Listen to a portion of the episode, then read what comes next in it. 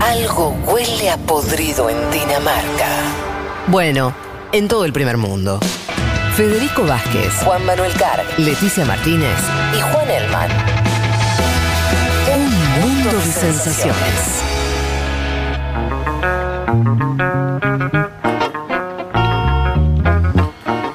Bueno, muy bien, seguimos acá. Un mundo de sensaciones. Bueno, infinidad de mensajes. Metámonos en, en nuestro próximo tema. Eh, vamos a hablar con Juan, Juan Elman, eh, versión remota, este domingo. Domingo que viene te vamos a tener acá, me parece, Juancito, igual. Sí, sí, Eh, sí, por favor. Bueno, pero nos vas a hablar de lo que está ocurriendo en Europa, que tiene que ver con básicamente una discusión que es de las a ver, que tiene que ver obviamente con la pandemia, pero que es una discusión netamente económica, de reconstrucción económica. Básicamente, me atrevo a decir esto, por algunas cosas que vengo leyendo, que es una de las últimas cartas para mostrar a la Unión Europea como tal, en un, en un marco donde la Unión Europea no está Mm. mostrándose ni muy, ni, ni muy unión ni muy europeo. Claro, Eh, y, por eso, Fede, la discusión es económica, pero también política, justamente Claro, por eso que me claro. vos. A ver, eso vamos a discutir hoy, digamos, cómo la Unión Europea está encarando eh, la respuesta económica a la crisis y más que nada el plan de reconstrucción económica, ¿no? Y esto es importante, después hablamos de la, de la parte política, pero la parte económica, digo, si uno piensa en España, en Italia, el futuro económico inmediato depende de estas discusiones. O sea, por eso son importantes. Parecen lejanas, parecen burocráticas, parecen eh, de alguna manera muy lejanas a, lo que va a impactar en, en los países europeos, pero en realidad son muy importantes. Digamos, ¿no? Insisto, en España se habla de que el futuro de Sánchez se está jugando en, en Bruselas hoy, digamos, ¿no? Y un poco Después, insisto, vamos a hablar del impacto en el espacio eh, comunitario, pero ¿dónde está la discusión hoy? Bueno, el jueves hubo, estuvo la, la cuarta cumbre virtual, se juntaron todos los jefes de Estado eh, por un software, no creo que sea Zoom, pero Sí. alguno Algo así. similar. Antes hay algo que me, me parece importante mencionar, esto lo decía Juan al principio. Acá ya empieza a haber algunas voces, algunos líderes que dicen, che, no, puedes, no puede seguir pasando esto virtualmente, digamos, ¿no? Como que ya están cuestionando eh, estas cumbres virtuales. ¿Ah, ¿no? en El caso más- sí, el caso más, eh, más resonante es el de Mark Rutte, que es el primer ministro de Holanda, que tiene protagonismo en esta discusión, y dice, che, loco, esta es la última así, digamos, ¿no? Porque... ¿Y por qué? Y, y bueno, porque de alguna manera tiene sentido, o sea, está discutiendo un, un semiplan Marshall por videollamada, digamos, ¿no? O sea, involucra, estamos hablando de, de paquetes de billones, de billones de euros, digo, y, y realmente ahí hay un montón de detalles y demás que no se pueden discutir de manera virtual. Así que eso es un primer punto, ¿no? Y si uno mira los casos más, digamos, paradigmáticos de, de las cosas que se están resolviendo a nivel virtual, yo diría que Europa es de, los casos más importantes, ¿no? Y insisto, ya me parece que esta es una dinámica que se va a cortar. eh, yo- me da la impresión de que el próximo mes ya va a empezar algún tipo de, de discusión física. Ok. Bueno. Vos decís que eso tiene que ver con que es por, por la importancia, o sea, no, es, no están discurseando ni están haciendo un encuentro protocolar, sino que están discutiendo guita, mucha guita, y que es ahí se vuelve necesaria una, una reunión presencial. Sí, o, es o- o por una cuestión de o, o por una o, o- no, no lo decís por una cuestión de seguridad. De que No, no, no, no por una cuestión de privacidad y demás. Sí. No, no, yo, yo, digamos, yo creo y, y- digamos que, que creo no, lo he leído también, digamos, los, los requisitos de seguridad son altísimos, por eso decía, no creo que sean Zoom, digamos, claramente Sí. hay un software pensado para esto, pero ya empiezan a haber voces y voces fuertes que dicen, no podemos estar discutiendo una salida económica de esta manera, digamos, tienen que empezar a haber reuniones físicas con recaudos, pero físicas al fin. Yo me parece que el mes que viene lo vamos a empezar a ver así. Vamos a bajar a lo que pasó el jueves. El jueves, primero de todo, se firmó un primer paquete de emergencia de 500 mil millones de euros. Esto era lo que ya se había acordado dos semanas atrás, lo habían acordado los ministros de finanzas de la eurozona, y básicamente es una línea de crédito sin condiciones de ajuste, que era algo que temían España e Italia, para encarar la parte más urgente de la pandemia, es decir, para tener fondos ahora para hacer frente a la cuestión sanitaria, comprar camas, digamos, invertir en salud para eh, resolver el, el problema inmediato, ¿no? sí. Esto es lo primero que, que se acordó. Lo que está sobre la mesa es la, la parte mayor, digamos, que es cómo reconstruir ese vacío fundamental que van a tener las economías de Europa en general, pero sobre todo las del sur, digamos, que curiosamente son las más afectadas por la cuestión sanitaria. Vos, Fede, mencionabas al principio eh, este segundo pelotón que era Reino Unido, que ya no forma parte de las discusiones porque no es eh, formalmente miembro de la Unión. Se fue. Claro. España, Italia y Francia, ¿no? Y tienen en común esos tres países que son, digamos, parte del sur, de donde viene, digamos, este pedido para que Europa haga frente a, la, la crisis económica. Bueno, lo que sucedió el jueves, primero no hubo ningún acuerdo concreto, digamos, no es que se resolvió el paquete de medidas o este plan Marshall para resolver la, crisis. Yo digamos, lo titularía de esta manera, como que estamos de acuerdo en estar de acuerdo, digamos, no estamos de acuerdo en que tiene que haber un paquete grande que movilice entre un billón y dos billones de euros. Yo lo leí en prensa como trillones, pero me parece que acá lo decimos como billones de euros. sí. Bueno, es una, digamos, se acordó que sea una medida dentro del presupuesto europeo, digamos, que no se recurra a eh, mecanismos extraordinarios. Esto era lo que estaba en la discusión. Si recuerdan, nosotros lo hemos hablado hace unas semanas, esta idea de los coronabonos, digo, de emitir bonos comunitarios utilizando las credenciales de los diferentes países como España y Alemania, que tienen mejores credenciales, para juntar plata y después repartirla. Bueno, la respuesta va a ser en el marco del presupuesto, que se va a reorganizar y que va a contemplar este proyecto de eh, reconstrucción.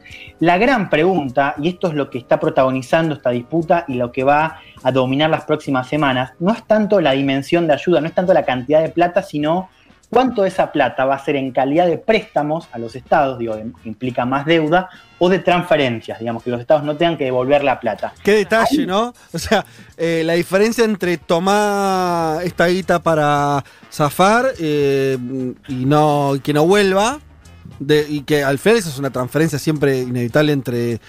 O sea, la tienen que poner los que tienen más guita de los países que están en mayor capacidad de hacer eso, o tomás, pero me las vas a tener que devolver. Claro. Es el día y la noche la diferencia de lo que están discutiendo. Y, en un dato importante, digamos, los países que más capital requieren ahora son curiosamente los que están más endeudados. ya están si mira, claro, España, Italia, Grecia, Portugal, son países que tienen más del 100% de deuda PBI en relación, digamos, no tienen más capacidad de deuda. Vamos a escuchar ahora a Charles Mitchell, que es el presidente del Consejo Europeo, anunciando eh, lo, lo que se decidió o lo que falta decidir a raíz de la cumbre del jueves. We also agreed to work towards establishing a recovery fund which is needed and urgent. This fund should be of a sufficient magnitude, targeted towards the sectors and geographical parts of Europe most affected, and be dedicated to dealing with this unprecedented crisis. We have therefore tasked the Commission to analyze the exact needs and to urgently come up with a proposal that's commensurate with the challenge we are facing. Bueno, ¿qué dice Mitchell? Acordamos establecer un fondo de recuperación que es necesario y urgente. Este fondo será de suficiente magnitud y se, y se dirigirá a las áreas más afectadas y estará dedicado a esta crisis. Por eso, hemos encargado a la Comisión que analice las necesidades exactas y presente una propuesta proporcional al reto que enfrentamos.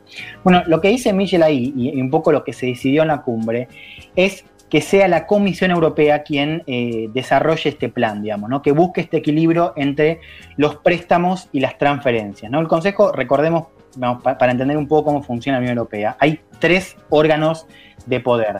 Uno es el Consejo Europeo, que es el presidente se que hablaba recién, donde se nuclean los jefes de Estado, digamos, la representación política, ¿no? Merkel, Sánchez, Macron, son parte del Consejo que preside este eh, Mitchell, ¿no? Después está el Parlamento, que es, digamos, el, único órgano que funciona, digamos, eh, con representación democrática, digamos, que, depende de las elecciones eh, parlamentarias. Este es un órgano que no está teniendo mucho protagonismo en, en esta crisis. El tercer órgano político es la Comisión Europea, que es un poco medio cuando se habla de Bruselas y lo que se decía en Bruselas, se habla de la comisión, es un poco el, gobierno de la UE, la burocracia, las instituciones son parte, y las reglas, digamos, del, espacio comunitario forman parte de la comisión. Lo que decía Mitchell, y un poco lo que se decidió en la cumbre, es que eh, la pelota la va a tener la presidenta de, la Comisión Europea, que es Ursula von der Leyen, que es alemana, y, tiene que ver también porque no hay acuerdo entre, entre líderes, digamos, entre jefes de Estado, digamos. Lo que hace es, se pasa la pelota a la comisión para que la comisión eh, resuelva algún tipo de plan buscando el equilibrio. Y eso lo vamos a ver eh, las, próximas semanas. Lo que la, la, posta, digamos, que agarra von der Leyen es, bueno, yo voy a, voy a hacer un, plan que contemple, digamos, estos equilibrios entre, entre préstamos y transferencias, pero lo voy a hacer dentro del presupuesto, digamos, descarta apelar a medidas extraordinarias como esta que mencionábamos eh, hace, hace unos minutos. ¿Dónde está el campo de la discusión? Digamos, ¿Dónde está la disputa? Bueno, yo te decía, los estados del sur, principalmente España, Francia e Italia, reclaman que la gran mayoría sean ayudas, digamos, que sean transferencias, que no haya préstamos. ¿No? Digamos, citan esta cosa de la, de la deuda pública, citan esto de que no es su culpa, digamos, que este coronavirus los afectó, digamos, a todos y, y- y no tiene que ver con, por ejemplo, cómo se manejan los presupuestos, digamos, que era algo que pasaba en la crisis del euro, ¿no? Digamos, donde el sur estaba apuntado por Sí, manejar más cuentas porque- públicas. Claro, porque además le decían, bueno, eh, Alemania se la pasó diciendo, bueno, a los griegos, por ejemplo, ustedes gastaron irresponsablemente de más. Hmm. Usted, que es un, eh, muy discutible, pero no importa, está esto que decís. Ahora, acá no le pueden decir, che, ah, ustedes están queriendo gastar en, en respiradores Qué fiesta, ¿no? artificiales". Qué fiesta la de ustedes. claro, se están mandando, sino que nada, le está pasando una desgracia y están Totalmente. afrontando como Mm. pueden. Eh, el- el- lo loco es que. A ver, porque lo que vos contás me lleva a pensar, decime si es así o no, o si lo ves así o no, que es que los estados, entre comillas, del norte, bueno, Alemania, Holanda mismo, digo, eh, están. Siguen muy inflexibles y queriendo. eh, están queriendo dar toda una vuelta de tuerca más, ¿no? Como de, de- a, a una situación que no parece. O sea, Europa Hmm. no sé si se, se- se banca la Unión Euro- Europea, el esquema Unión Europea se banca eh, no abrir un poco la canilla, ¿no? Bueno, fíjate que del otro lado están Holanda, Austria, Suecia y Dinamarca, Mm. que quieren que sea todo préstamos, digamos. O sea, es un extremo absoluto. Después está, a ver, Alemania también tiene una postura muy inflexible de alguna manera. Sí. Está empezando a recular un poco, pero eh, también, digamos, busca un equilibrio, pero contemplando esto del peso de los préstamos, digamos, que no sea eh, únicamente transferencias y que no se recurra a eh, mecanismos como esto de la mutualización de la deuda y demás. Eso lo deja por fuera, digamos, no quiere que sean medidas extraordinarias, pero vuelvo a este caso, digamos, que vos mencionabas bien, Holanda, Austria, Suecia, Dinamarca quieren que sea todo préstamos, y fíjate cómo opera, esto es, es el fondo y de por qué se habla de la cuestión política, porque acá hay un clivaje, que es un clivaje estructural de la Unión Europea, que es entre el norte y el sur, que es la discusión económica donde el sur tiene menos recursos, tiene menos posibilidades económicas y donde son apuntados por manejar mal las cuentas públicas, por gastar de más, y donde los estados del norte, más ricos, con más capacidad económica, que manejan mejor las puertas públicas, dicen no, no, no puedes, digamos, nosotros no podemos eh, estar en el rescate del sur cada vez que ellos tienen algún tipo de, de problema. Y fíjate este dato, yo te mencionaba, Holanda, Austria, Suecia y Dinamarca. Suecia y Dinamarca son gobernadas por la socialdemocracia. Fíjate dónde está tanto el peso, digamos, estructural. Porque si vos lo pensás, Suecia y Dinamarca son gobernados por partidos que están alineados a Pedro Sánchez, al Partido Socialista de España, que están alineados al Partido Demócrata, que es la socialdemocracia italiana, que también gobierna, al Partido Socialista de Portugal, que también gobierna. Comparten ¿no? el eurobloque, de hecho. Claro, son, son parte del mismo bloque y, y siguen en una postura inflexible de tiene que ser todo préstamos. Digo, fíjense cómo pesa la estructura, cómo pesa esta discusión entre el norte y sur, que es, digamos, eh, estructural de la Unión Europea. Veamos lo que dice eh, Macron. Digamos que Macron ahora está empezando a jugar una postura un poco más arriesgada que le estaba jugando hace unas semanas. Escuchamos al presidente de Francia. Et enfin, il faudra des transferts budgétaires, réels, économiques, pas simplement des prêts, mais des transferts vers les régions qui sont les plus touchées, vers les secteurs qui sont les plus touchés. Néanmoins, ces réponses sont asymétriques, car la garantie des États n'est pas la même dans ce contexte. Et je crois de manière très claire que notre Europe n'a pas d'avenir si nous ne savons pas apporter cette réponse. Bueno, Macron dijo lo siguiente. A ver. Necesitaremos transferencias presupuestarias reales y económicas, no solo préstamos, transferencias hacia las regiones y sectores más afectados. Las respuestas de los estados son asimétricas, dado que sus garantías no son las mismas en este contexto. Creo que Europa no tiene futuro si no encontramos una manera de presentar esta respuesta. Mm.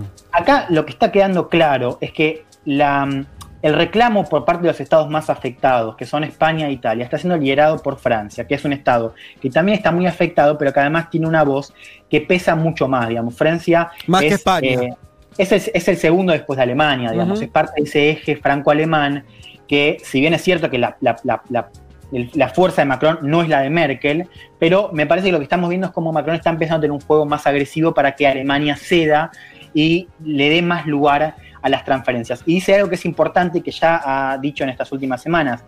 Tiene que venir algún tipo de respuesta extraordinaria porque si no es muy difícil que, que- que Europa siga en pie. Y acá en este clivaje entre norte y sur me parece que está un poco la, el- el- la respuesta inmediata, digamos, de, de ese proyecto europeo, ¿no? Porque acá lo que estamos viendo, si uno recorre hoy la prensa europea, encuentra, el caso más resonante es Italia. En Italia se dice que si no hay una respuesta extraordinaria, el proyecto eh, europeo va, va a terminar, digamos, que, que- Italia pronto va a estar fuera de la Unión Europea. Esto es algo que se dice con mucha fuerza, que lo dicen incluso líderes políticos de diferentes eh, matices ideológicos, y donde realmente me parece que ahí hay un punto, digamos, porque hay un, un euroceptismo que está creciendo muy fuerte, donde Italia ya venía muy afectada y donde ya se venía viendo cómo en la opinión pública hay una visión cada vez más en contra de Europa. Y lo que dice Macron y lo que dicen otras voces de Europa es que si no hay una respuesta, realmente Europa puede perder, digamos, a, a esos países, puede realmente perder eh, a Italia principalmente. Yo creo que España también es un, es un punto a mirar porque hay un, un euroceptismo que está creciendo. Bueno, en Francia también sucede. No, me parece que hay, hay algo para ver. Y también después hay un, un impacto económico, digamos, ¿no? O sea, un- una bomba de deuda en Italia también es importante para la zona euro. Por eso, Sí, y la sensación es que están jugando a- para. A ver, por un lado vos describís a, lo- a los gobiernos, más allá de los gobiernos, justamente los países, habría que decir más, ¿no? Alemania, Holanda, Austria, los países duros, Suecia, nombraste también, que no quieren. eh, que a lo sumo quieren prestar, pero no quieren hacer transferencias a los países más necesitados.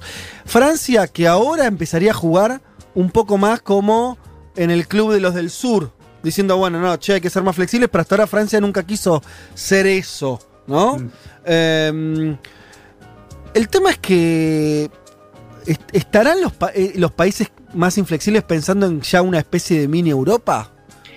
Y Mirá, diciendo, bueno, la verdad, y sí. sé que per- ya perdimos al Reino Unido, sé que perdí Italia, España, y bueno, por ahí mejor perderlos que encontrarlos, y hacemos una Unión Europea de los, de los De la países- elite. de los países exitosos, de los que tenemos guita. Por ahí, yo estoy pensando, digo, porque to- todo esto obviamente que tienen, todos están jugando con tres o Ah. jugadas, tres o cuatro o ocho por delante, ¿no? Yo, yo tengo dos cosas para decir. Primero, que es que, que si Italia principalmente, pero el sur no resuelve bien el problema, esto es un problema para la zona euro, digamos, ¿no? Una cosa, eh, cuando se mencionan Italia y Grecia, que es el caso paradigmático de la crisis del euro, es Italia es demasiado grande para que caiga. Italia es la cuarta economía más grande de la Unión Europea, tiene un problema de deuda muy, muy fuerte y donde están involucradas, digamos, varias Sí, empresas. perdón, además, si Italia se va, yo no sé si Italia lo primero que hace es empezar a pagarle la deuda a Alemania. Claro. Si yo fuera Bueno. italiano, diría, ah, bueno, ¿sabes qué? Si me voy, y voy a andar a cantarle a Gardel. Total. Armaremos la, la, li- la lira versión Imprime, siglo XXI. imprime y Chao. nos vimos. Obviamente claro, que no es fácil eso hacer es lo eso. Los griegos, de hecho, no se animaron a hacerlo, pero, no sé. Eh, eh, Eso es lo, lo primero. Lo segundo que te quería decir es que también, así como vos ves las tensiones domésticas en el sur, esto que te decía de Italia, che, si Bruselas no nos da una mano ahora, ¿para qué seguimos en, en Bruselas, digamos? ¿no? Lo mismo en España, che, estamos como el culo. Si Bruselas no, no está ahora, entonces que no está nunca, digamos, ¿no? No tenemos que ir. Eso pasa en el sur, pero también hay una tensión política en el norte, en estos estados más inflexibles, que es que tampoco puede quedar la visión de que la Unión Europea solo sirve para, digamos, transferir recursos del norte hacia el sur, digamos. Me parece que también si uno mira los movimientos de la extrema derecha en el norte, los populismos de derecha, también hay una visión euroscéptica de nosotros somos ricos, ¿por qué tenemos que financiar a los adolescentes de España, de Grecia, de Portugal y de Italia que no saben gastar? Bueno, a lo que voy, por supuesto no estoy de acuerdo con esa narrativa, pero también hay tensiones domésticas que operan en el norte y que también explican la posición inflexible Obvio. de estos estados del norte. Para cerrar, quiero que escuchemos Sí, a Merkel porque dale. me parece que ahí está el punto para mirar en las próximas semanas y meses. La escuchamos a la canciller de, Ale- de Alemania. Es ist ganz klar geworden, dass alle gesagt haben, wir brauchen ein solches Konjunkturprogramm oder Recovery Plan, Plan genan- genannt oder Recovery Fund. Ich will ganz deutlich sagen, eine solche gemeinsame Antwort ist auch im deutschen Interesse, denn auch uns wird es auf Dauer nur gut gehen, wenn es Europa gut geht. Wir sind durch Wertschöpfungsketten mit ganz Europa verbunden. Wir haben das jetzt gesehen. Die, wenn diese Wertschöpfungsketten einmal unterbrochen sind, dann haben wir alle miteinander große Schwierigkeiten. Bueno, clarísimo. Claro, re- repito por si hay alguno de ustedes que no, que no llegó a, a escuchar bien a Merkel. No, es que no le entiendo el acento de la zona. Claro, yo, yo estoy más acostumbrado eh, al acento berlinés, ¿viste? Está muy apurada por el tema de la pandemia. Sí. Merkel dijo lo siguiente, para todos estaba claro que necesitamos un paquete de estímulo, paquete de recuperación, como se llame. Quiero decir muy claramente que una solución conjunta de este tipo es de interés para Alemania, porque las cosas solo pueden ir bien para Alemania si van bien para Europa. Estamos vinculados con toda Europa a través de las cadenas de suministro. Como hemos visto, cuando estas cadenas se rompen, todos tenemos problemas. Mm. Lo que dice Merkel, y fíjense la, la- la diferencia con otras eh, declaraciones que hemos escuchado, es una posición absolutamente defensiva, digamos, ¿no? Esto que eso de nosotros también tenemos interés en resolver esto, porque para Alemania, digamos, eh, le importa, digamos, que le vaya bien al resto de, de Europa. Y acá hay algo importante, que es que Alemania está empezando a ser vista y han vuelto algunos fantasmas del pasado en su rol en la crisis de- de- del euro, digamos, ¿no? Donde las políticas que le impuso Alemania y las soluciones que le impuso al sur fueron muy traumáticas. Lo que se discute hoy a nivel europeo es que no se puede dar otra solución de esa manera y que Alemania tiene que tener un rol un poquito más protagónico y un poco más dispuesto a salvar las papas en el sur, ¿no? Y Merkel está en una posición cada vez eh, más defensiva y al mismo tiempo un poco más, eh, más conciliadora con el sur. Eso es un poco lo que se mencionó en la cumbre de, eh, del jueves. Por último, una perlita que quiero para cerrar la columna. Dale. Vos decías, Fede, esto del, del- del rol de, de Alemania. Hubo una reconstrucción del diálogo en la cumbre que salió en varios medios europeos. Uno de ellos fue El País, que al final de, de la cumbre, von der Leyen, que es la presidenta de la comisión, acepta ese mandato que yo comenzaba al principio y dice, bueno, el 6 de mayo van a estar eh, las propuestas, ¿no? Y Merkel dice, ¿el 6 de mayo? ¿no? Como, como si algo se le hubiera escapado. Sí, Ángela, el 6, le responde von der Leyen. ¿Estás segura de que es el 6? Le dice Merkel. Las dos propuestas, el Fondo y el Mecanismo de Estabilidad, que es este organismo para, para el tema de las políticas económicas. Sí, sí, seguro, le dice von der Leyen, es un paquete. Y Merkel le responde, de acuerdo, pero asegúrate de que nos llamas antes, ¿no? Esto es la última línea y lo interesante de eso es que se empezaron a hacer preguntas dentro de la cumbre de a qué se refería, de este nos llamas antes. Sí. ¿Nos llamas antes a los líderes europeos o nos llamas antes a Alemania, a Berlín? Ah, ok. Recordemos, von der Leyen es alemana, fue ministra de Defensa de, de Merkel y un poco ejemplifica esto que se dice y que vos mencionabas bien al principio de el peso de Alemania eh, en la Unión Europea. Mi impresión es que de la manera en la que se resuelva esa pregunta vamos a ver la magnitud de este paquete de medidas. Sea como sea, falta poco. La semana que viene vamos a tener la- el paquete de parte de la Comisión Europea. Bueno, perfecto. Veremos cómo sigue. Un mundo, un mundo de sensaciones. sensaciones. Vázquez, Carga. Martínez. Elman. Información justo antes de la invasión zombie.